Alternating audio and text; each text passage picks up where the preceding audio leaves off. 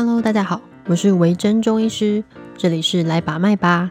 这是一个介绍中医、讨论生活，还有讨论中医师生活的 Podcast。让我们来了解中医这个奇妙的行业到底在干嘛。这一集我本来是想讨论 PCOS，也就是多囊性卵巢症候群。同样就是因为最近有遇到很多的病人，然后刚好也在研究这个部分，所以想说就来分享一下。但是呢，在忘记礼拜几的时候。反正我看到了一个我追踪很久的医疗粉砖，他发表了一篇新的文章，然后是在讨论那个嗯，JAMA，这是一个很知名的国际期刊，一个国际医学期刊。他分享了一个他们去同诊四个呃美国顶尖医学会发表出来的退化性关节炎的治疗指引。他们去比较这四家医学会发出来的治疗指引中间的不同，跟他们共同推荐的项目。那我觉得这件事情还蛮有趣的。刚好在中医来说，其实来治疗退化性关节炎的病人真的是蛮多的，所以我们就来一起读一下这一篇论文。反正我就去把它找出来，然后认真的研究了一番。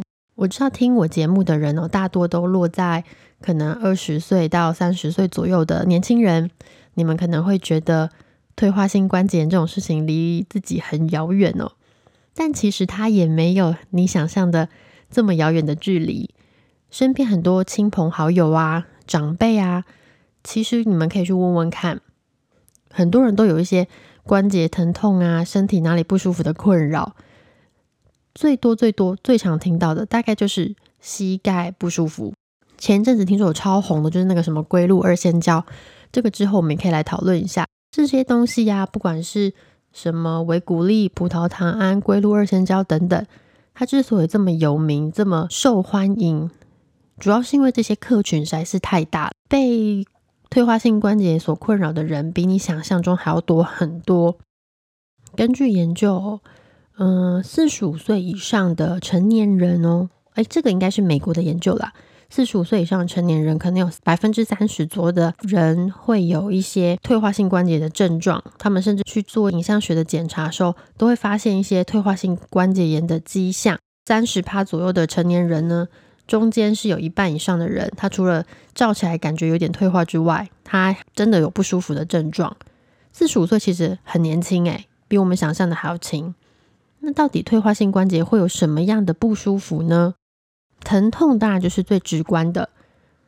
这一篇文章讨论的主要是膝盖跟髋关节的退化性关节炎，他们共同的症状呢，大概就是疼痛，膝盖啊或是髋关节的地方会觉得很僵硬，尤其是在早上起床的时候，或者是久坐之后，这种僵硬的感觉会变得非常明显。但是过了三十分钟，或是他动一动之后，就会好一点。那疼痛的部分也是一样。疼痛部分可能就会持续，尤其是在做某些动作啊，比如说他上下楼梯，或者是跨出车外啊、跨出浴缸这种跨步的动作的时候，他可能都会觉得有点不舒服。听到这里会不会觉得心里有点毛毛的，好像自己有中奖的感觉？但其实啊，三十岁以下的人不太常见啦。如果有的话，一定是有一些呃其他的问题。你知道关节炎就是膝盖痛，不只有退化性关节这种可能哦。当患者来就医的时候，你还是必须要去判断说他的疼痛是什么样的原因造成的。除了我们这个主题就是退化性关节炎之外，当然还有可能是，比如说痛风，可能是某种感染，或是其他的状况、外伤等等，这些都会。所以，如果是三十岁以下，你的关节开始突然有点疼痛，我会建议你赶快去检查一下，确认一下你有没有什么其他的原因。好，回到正题。那什么样的人呢，会比较容易有退化性关节炎呢？这一篇文章里面也有指出了有几个风险指标，一个就是年纪，没错，年纪越大人越有可能得到退化性关节炎，尤其是在七十五岁以上，大概三分之一的七十五岁以上的长者都可能会有退化性关节炎的问题。第二个呢，就是性别，在研究中发现呢，女生得到退化性关节炎的几率比男生来的高。第三个呢，就是肥胖。如果你的 BMI 大于三十，那你就要小心了，这个几率真的是蛮高的哦。最后一个呢，如果你之前关节有受过伤，那你得到退化性关节炎的几率也会比其他人来的高一点。在这里呢，他们就来探讨一个很重要的观念。以前呢，我们都觉得退化性关节炎就是种退化，就是说你使用过度之后造成的这种退化构造，其实有很多东西。如果你把它简化呢，你可以想象成它是由两块骨头，就是你大腿上面的骨头、小腿的骨头，以及中间会有个软垫，一个 buffer，一个缓冲垫，然后还有一些其他的韧带、一些滑囊所组成的。过去呢，我们会想象说，膝盖这两块骨头在动来动去、磨来磨去的时候，会把那个中间的滑囊逐渐的磨损，它算是一个消耗性的耗材。磨损之后呢，造成了退化等等的状况，一些疼痛，所以退化性关节炎就会由此产生。那他们现在探讨这件事情到底是不是真的？当然，软骨的确是会逐渐的磨损，因为磨损还有其他的原因，骨头呢也会逐渐的变形，然后有时候会长出一些骨刺的构造，然后也会有一些关节发炎的状况。但是呢，他们进一步去做一些科学研究，发现某些发炎物质的存在。那另外呢，就是前面所说的这些高风险因子啊，还有一个就是我刚刚忘记说了，就是你膝盖的形状。诶，膝盖形状这样说好像很奇怪。呃，你可以想象成就是腿型啦。你知你有听过 X 型腿或是 O 型腿吗？就是你站直立的时候呢，膝盖会往内靠或是往外并。正常来说，当然就是一直线嘛。如果你是 X 型腿或是 O 型腿，那你的风险会稍微高一点。避免退化性关节的方法，运动跟减重是他们现在最推崇的。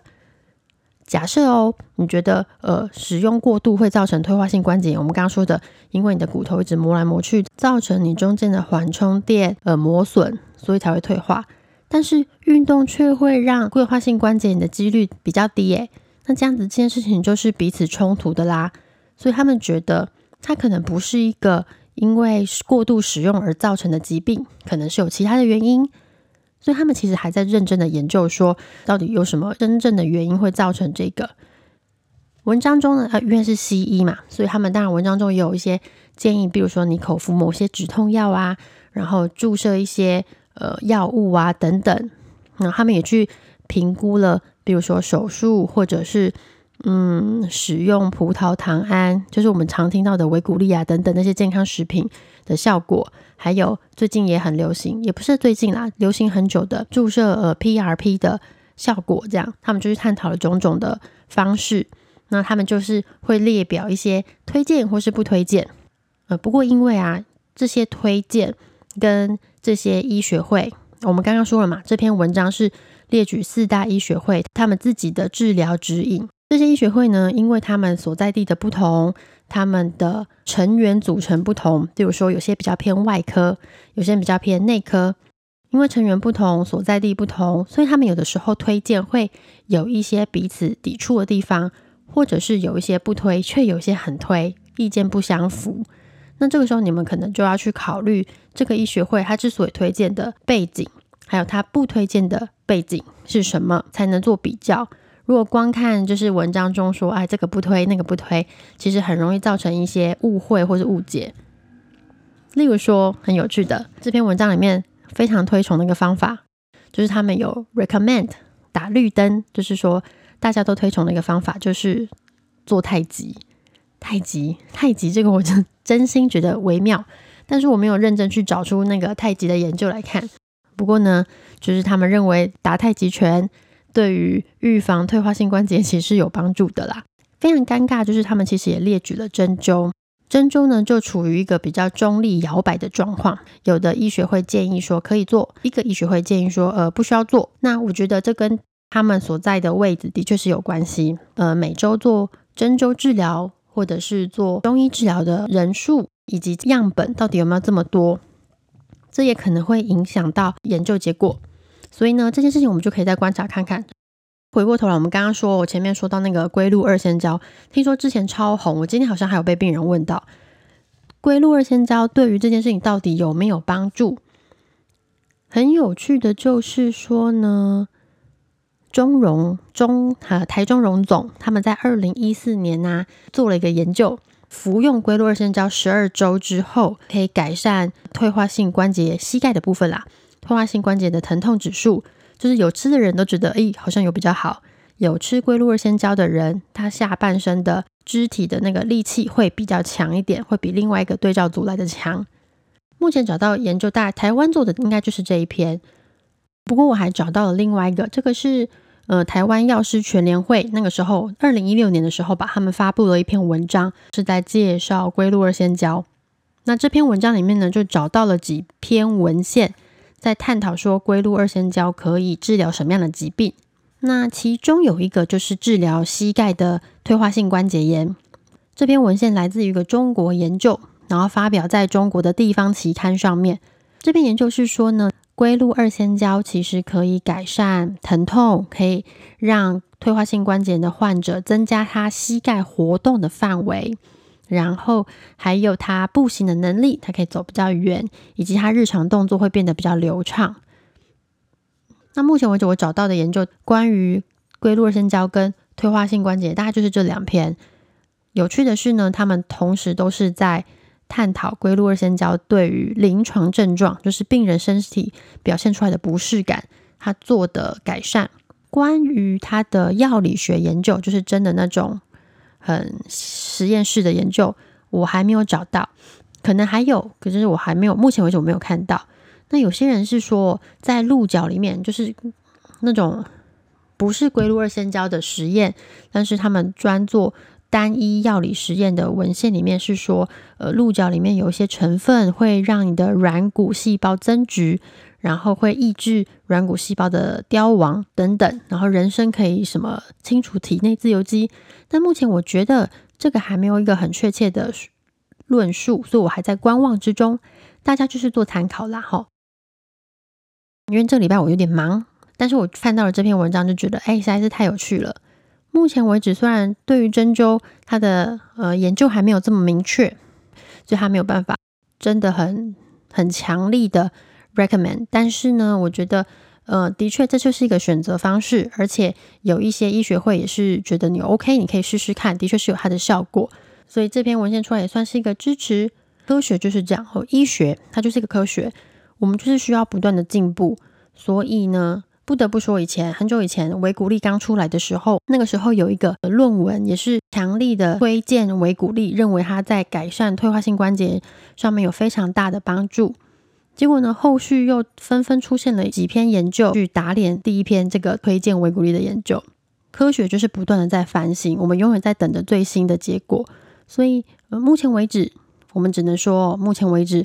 我们的科学，我们的医学就是这么的推荐。那你可以去试试看。如果之后有更新、更好的研究，嗯，我们会再来分享给大家。大家对于打脸这件事情好像很没有办法接受，就会觉得哦，被打脸了好像很可怕。但我觉得医学就是这样，天天在被打脸，这好像也没有什么，因为打脸就是一种进步啊，反而是一种好事吧。所以大家不要对于这种翻来翻去、真相永远在改变的事情感到不适应。这还蛮有趣的。好，那今天这期大概就到这边。诶，我们要不要做个总结？总结就是呢，目前为止觉得以前认为退化性关节可能是一个因为过度使用而造成磨损的疾病，现在觉得它可能有其他更多的原因造成了。不过呢，比较明确的就是有几项容易造成退化性关节炎的高风险指标，大家要特别注意。一个就是年纪，一个就是体重。BMI 大于三十的人要小心啦。性别，女生比较容易得到退化性关节炎，以及过去曾经有膝盖受伤的人，还有如果你有 X 型腿、O 型腿这种腿型上面的问题，可能会需要去做一些调整。那比较好的预防方式呢，就是运动、减重。发生问题的时候，尽早去做检查、去处理。不管是开始疼痛之后，去做一些物理治疗，去做一些西药的治疗，去做一些针灸，都可以。好，那今天这集就到这边。如果大家对中医有什么问题，欢迎去我的 IG 私讯我。那就这样喽，谢谢你们收听，我们下次见喽。